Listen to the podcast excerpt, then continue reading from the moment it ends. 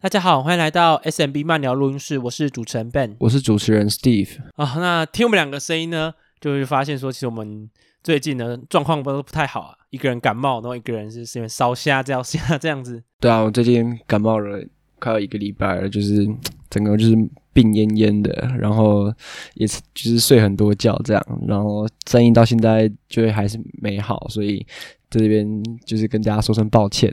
对啊，好了，那。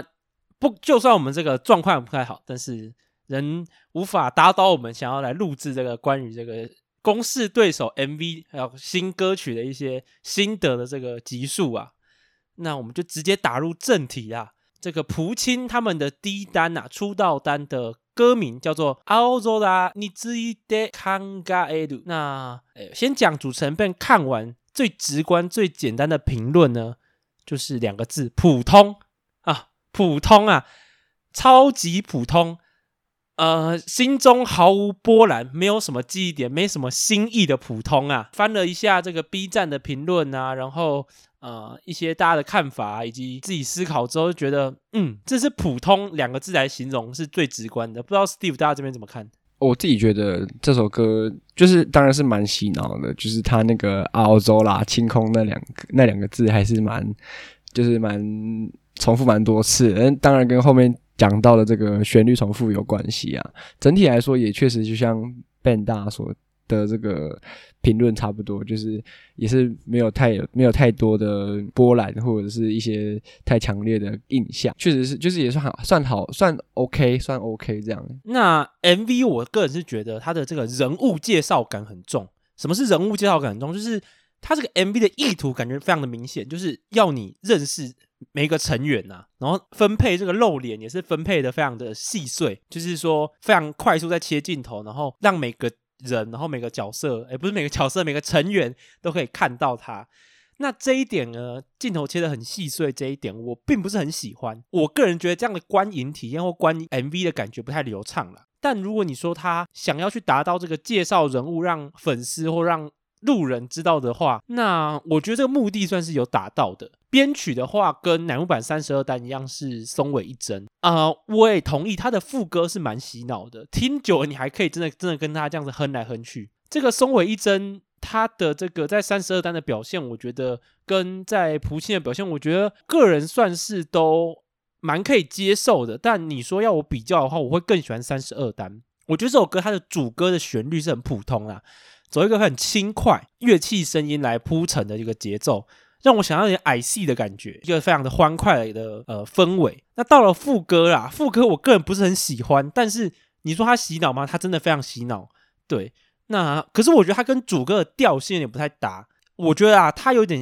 营造一个就是恢宏壮阔的感觉，所以他的音调有点低啊。所以我觉得跟那个主歌有点欢快轻松的感觉有点不太搭，可能是我个人的一个主观的感觉啦。但是我觉得他的乐器跟 Verse Two 前面有个 Bridge。的那个音调我还蛮喜欢的，这边的编曲我个人是很喜欢他在乐器上面的节奏，但是我觉得这个有点细啦，细到有点没有办法翻转说我对整首歌的评价这样子。我觉得整体，我觉得整体来说，这个就是他的 MV，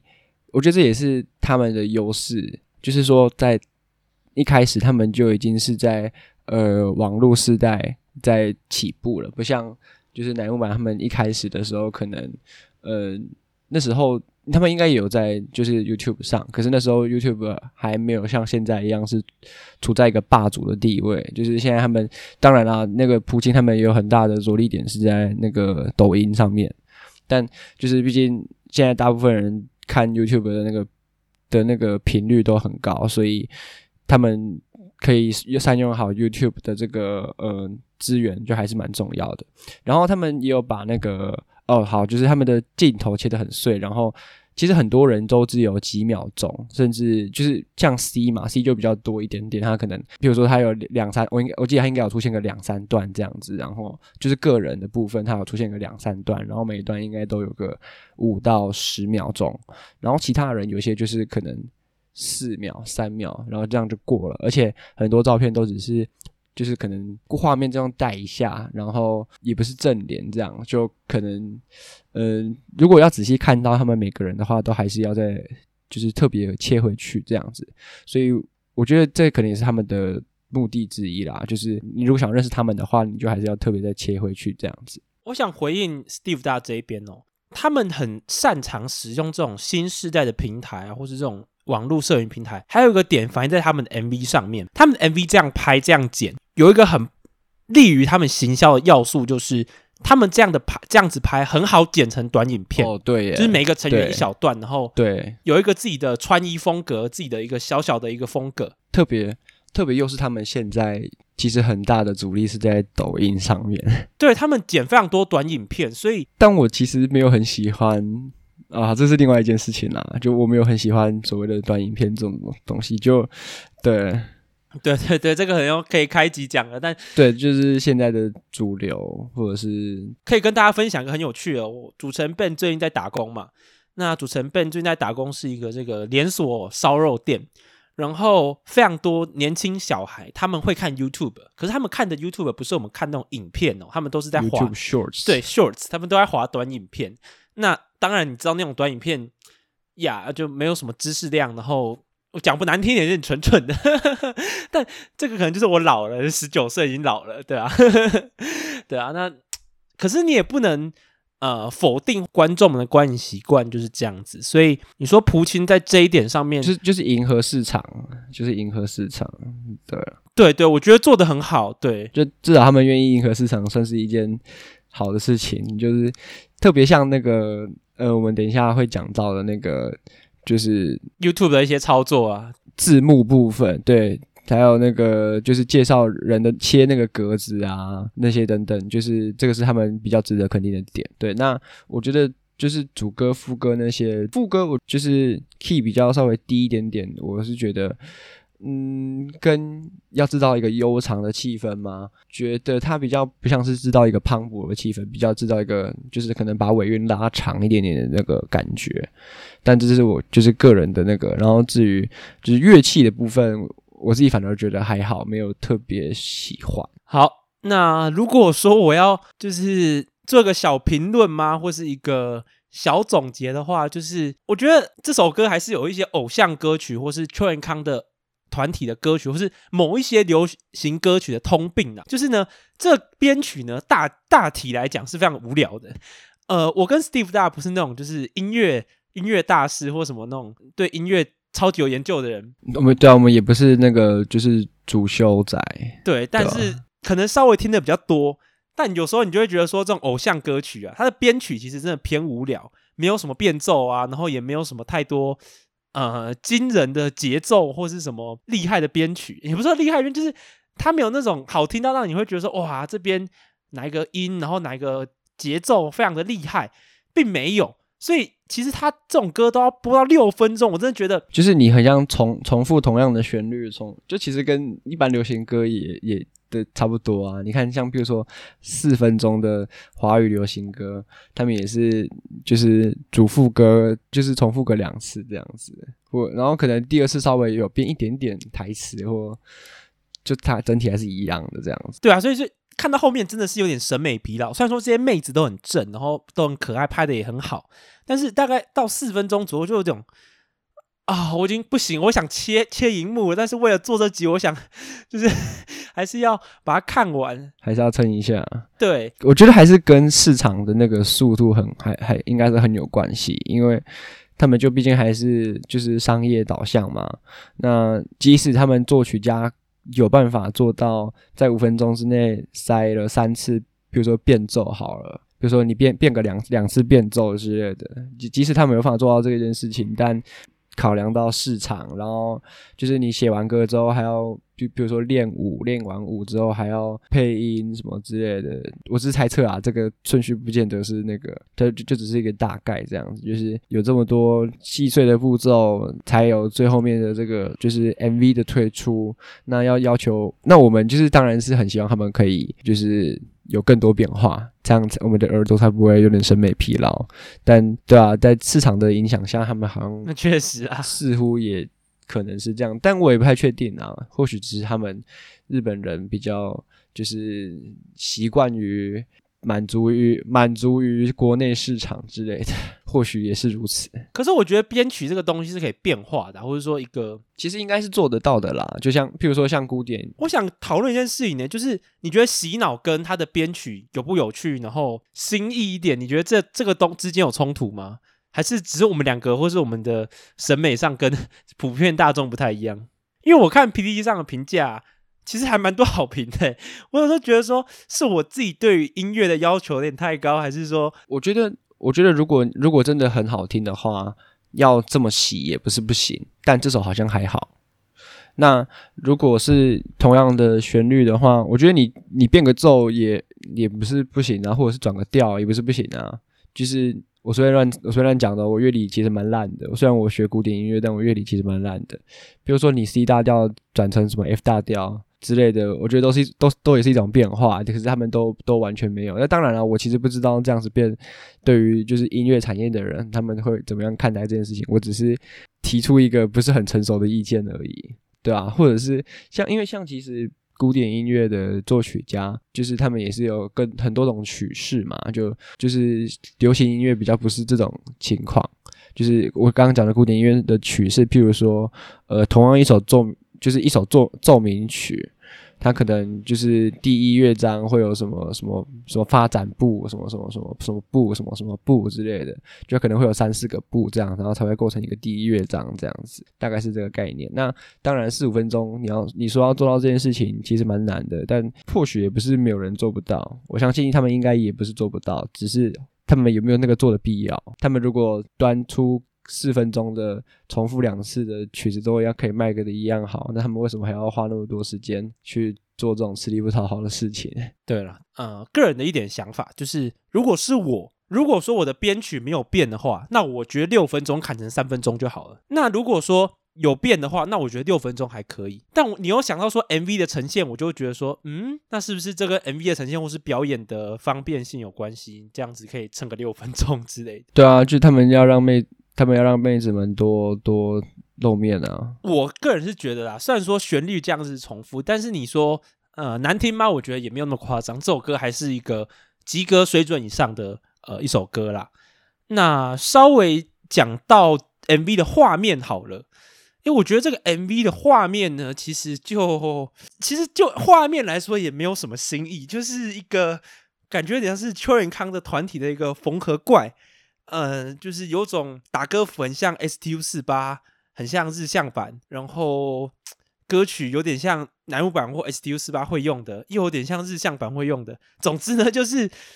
一整个非常非常像其他人。然后有没有自己的创意呢？好像整体的这个校园风格或是制服啊，然后生生活的表现比较多。但是你说这是一个风格吗？我又觉得说好像有一点太太勉强了，或是有点太硬要了，所以我觉得这首歌可能只像是比较像是这个拔草测风向啊，就测测市场的反应，然后我们再做改变，比较难用这首歌就定义说，诶，他们现在是什么风格，或是他们可能就是什么高中校园风格。对，当然很多人是喜欢呐，但老实说，我看到这样子的风格已经看到有点腻了，也不就是说日向版这个四期曲的这个风格，然后。很多这个偶像团体的下单都是这种很青春的这种校园的，也不是说不行啦，但就是看久了就觉得，嗯，虽然说我我也没要他们穿比基尼，但就总是觉得啊。看久了还是会觉得有点跟编曲一样是审美疲劳这样子，不知道 Steve 大家怎么看画面的展现？我先回应一下那个风格的部分好了，就他们一开始嘛，就当然还是在一个探索阶段，就是先拔草测风向，像你讲的，先看看市场的口味如何。那偶像产业也发展了两三十、二三十年了，该端出什么样的新品旧酒，其实差不多都已经就是都已经上过了，就是。就是就还是这个差不多就是那个样子，然后二三十年后也差不多就如果他们还会存在的话，应该也就差跟现在不会差到非常非常多，这是我一点点的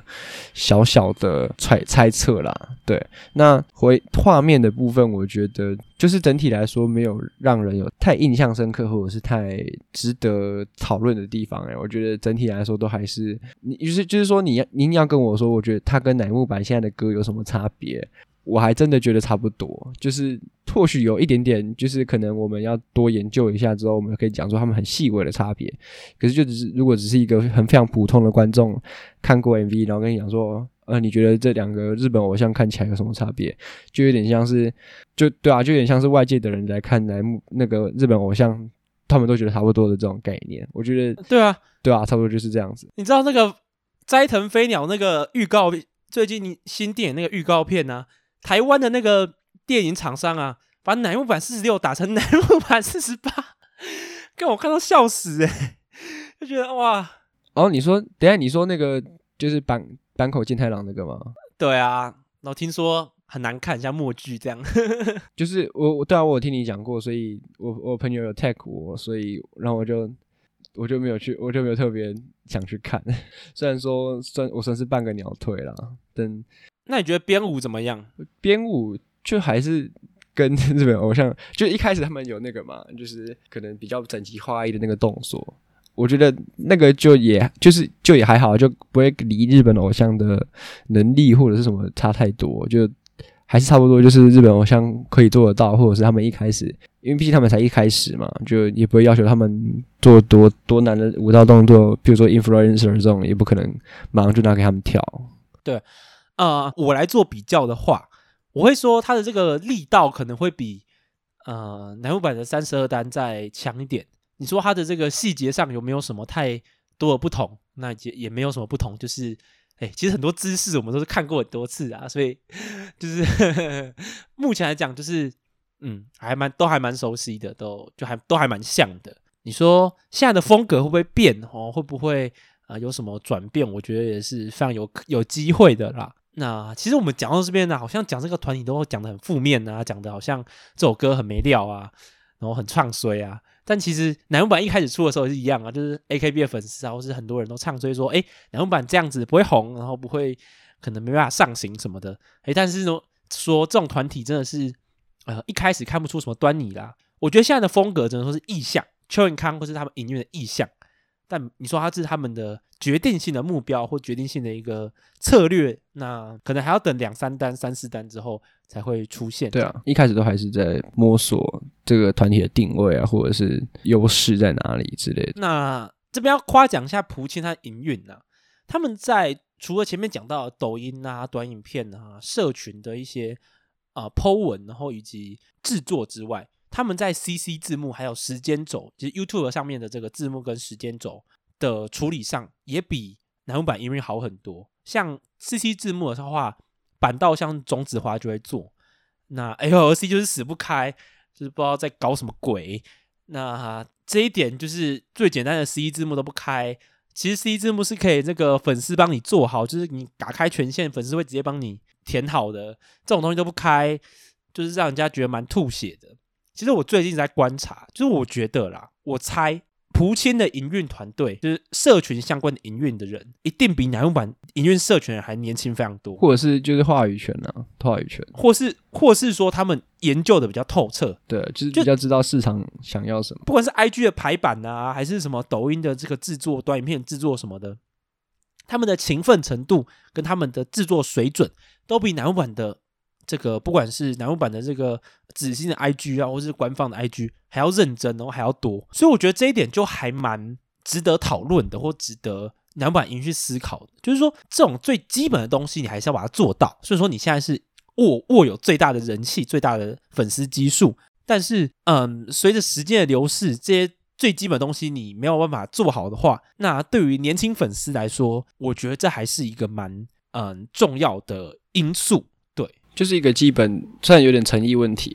对对对，你说对啊，呃，你现在粉丝基数那么大，所以其实很多粉丝自己建的粉丝团啊，粉丝做的专业，会不会把那些官方该放到社群上的东西放出来呢？其实我们都看得到，我们都可以从那些粉丝的社群上面看到。我们如果能够更直接从官方的 IG 上面看到，从官方 IG 上直接接接收到那些资讯，是不是更好？是不是更直接？画质说不定更好，对不对？对啊，所以我觉得这个这个就是要做不做问题。那最后想讲下成员呢、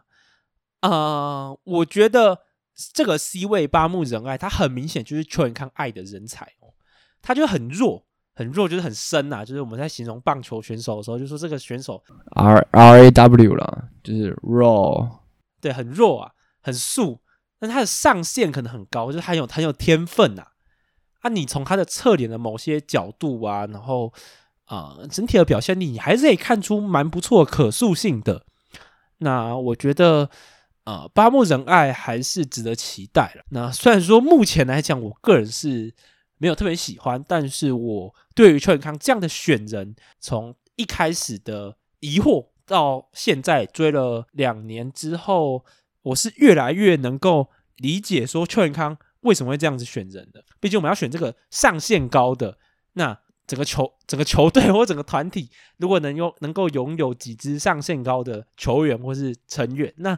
这是一个很蛮蛮不错的未来发展的。对啊，我个人目前看好或是个人比较喜欢的成员有三位啦，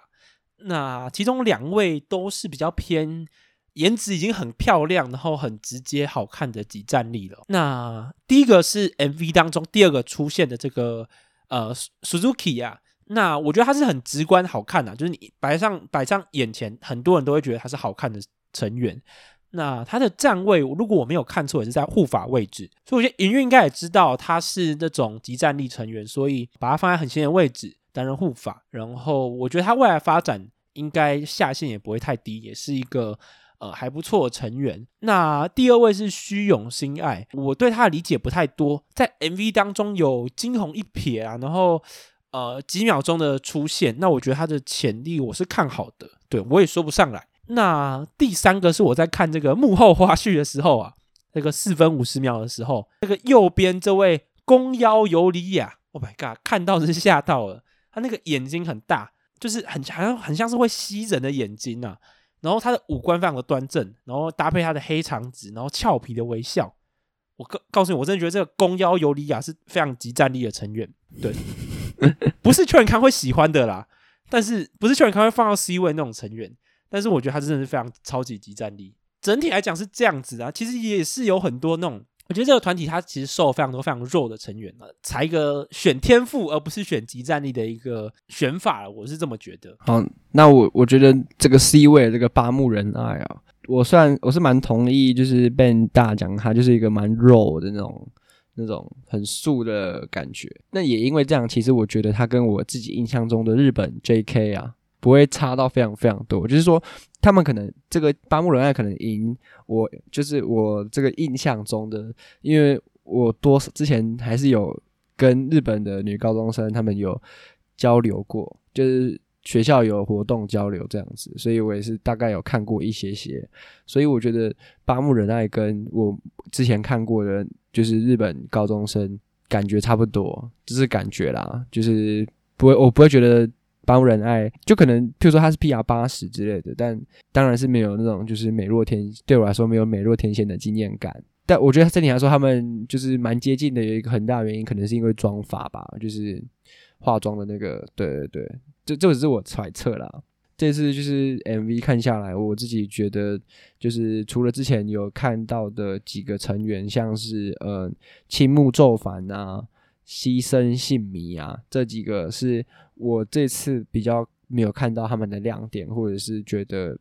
就是好感稍微没有那么高之外，就是还还有在觉得好感更更上升，像是伊藤那个要怎么念啊？Uzu 啊，Yuzu 啊，伊藤 Yuzu，还有吉本齿那这两位我都觉得就是在之之之前有提到过，觉得还不错，然后这次也觉得诶。就是还是有维持好感甚至上升趋的趋势。那这次有看，另外也有在看到两位有呃，在这次 MV 里面是我这次新看到、新观察到比较有印象。然后对，其中一位就是我们跟 Ben 大一样的这个宫腰游理亚，对啊，就是黑长直，基本上这个 Steve 本人还是蛮喜欢长发的，对。还有另外还有金泽雅美，就是也是我这次觉得蛮有印象的。那大概就是这几位，觉得我真觉得整体来说，嗯，这次的蒲青就是他们的选人，我不觉得目前看起来上限应该不会比乃木坂高。就是如果是单以脸部的部分的话，上限应该是不会比乃木坂高，这是我的小小揣测。对啊，这样最近还是非常喜欢我们这个小川彩啊，我们这个小美眉真的是太可爱了。对啊，最近都觉得很想生女儿啊。其实我觉得啊、整体来讲，我是觉得蒲青还是可以吸收到一定的人气的。至少他会是一个能够营运稳定长久的团体，短时间之内，Joy 应该是不会放弃他啦，对吧、啊？因为 Avex 唱片，我觉得这次不管是 MV 制作啊，还是宣传上，都还蛮认真的，包括繁体字幕啊，在 KK Bus 也有这个放上繁体字的翻译的介绍，然后官方好像有 po 文。你说 Avex 重不重视？诶，他看起来目前是真是蛮重视的。那你说以目前的风格，若维持下去，会不会红？会不会达到什么超超日向橄榄木板？那我觉得还蛮还目前来看还离蛮远的，或者说维持这个风格可能有点难呐、对啊，Steve 大，你有没有什么预测？然后你有没有什么总结上的看法？当然就还是在观察，对啊。我觉得我觉得还是看那个啦，之后就是乃木板啊，或者是日向板他们呃选进来的人有有没有办法维持目前的。层级吗？或者是档位吗？或者是就是差不多？就是我觉得这像这次的五期生，就是乃木坂选的还蛮还蛮蛮好的，或者是因为他们有点像在选集战力嘛，那可以冲击可以冲击冠军战的集战力，加上有这个冲击冠军战潜力的这个这个新人，选择就有季后赛。哦，这差不多就是这样，就是对啊，我觉得。还是看后续的，就是之后的选人有没有办法维持一样的，就是高标准，或者是我相信只要他们愿意，应该都会愿意认真选啊。谁会想要自己砸自己的招牌？谁想要让自己没饭碗吃？对吧？所以当然还是希望乃木坂就是蒲青的冲击之下，继续维持这个第一女团的这个气势或者是地位。那你觉得啦？你觉得？蒲青未来有什么可以风格发展的方向？其实我是蛮好奇，我也会一直在思考。我最近走在路上在思考，上班也在思考，一直在思考说：诶，这个蒲青他到底可以走怎么样的风格？他到底还有什么风格可以选？他还到底还有怎么样的差异化可以做？我觉得如果要，我觉得如果要日本偶像，如果还是维持这个握手券模式的话，他们就很难摆脱现有的框架，就是他们就还是得要，比如说清纯。然后可能女高中生，然后禁爱令，然后等等，他们如果还是跟过去的模式，就是我我觉得跟握手券模式还有很大关系啦，就是他们多少都还是有一点点，就是希望女女性偶像的这个幻想，或者是多少都有啦。我也没有 judge 这是好事或坏事，但只要这个东西维持住的话，偶像团体的。定位就还是会在那边，然后他们的风格就还是会维持差不多的样态。好，你觉得体制对于他们的风格有决定性的影响，对不对？像是我觉得应该是有啊。但是 NIZU 啊，NIZU 他就是这个韩国体制的，然后韩国风格的这个团体，那他的确拉出了一个非常不一样的风格。其实我觉得这样讲是合理的，对啊。你的体制，你怎么赚钱，然后你你整个背后的啊。呃卖的那个文化，对啊，也会影响到你自己一脉相承的。嗯。对对对对对，你这样讲好像是这个蒲青好像不会成功哎，对不对？你这样讲像蒲发展发展不出什么新的东西，就是也不是不会成功啊，就还是会继续，就还是会继续。其实也没有一定要新的这个东西才会成功啊，我们只是会想要看到新的东西，但我们期望比较高啦。但日本的对啊，日本的。日本过去的模式好像似乎就是他们只要为继续卖一样的东西，他们还是赚烂了，对啊，你握手券还是照买啊，大概是这个样子。哇，这样有点悲观。那其实又觉得好像也是是现实。好了，那今天这一集差不多到这边。那我们在乃木坂的三十三单的时候也会做这个站位啊、歌曲，然后啊一些我们的心得解析。然后最近主持人便也非常努力在这个想法制作我们这个。日剧的一些笔记，日剧的一些心得分享，那希望各位多多的支持，然后有什么心得都可以留言，然后告诉我们。好，那接到这边，我是主持人 Ben，我是我是主持人 Steve，那大家拜拜，拜拜。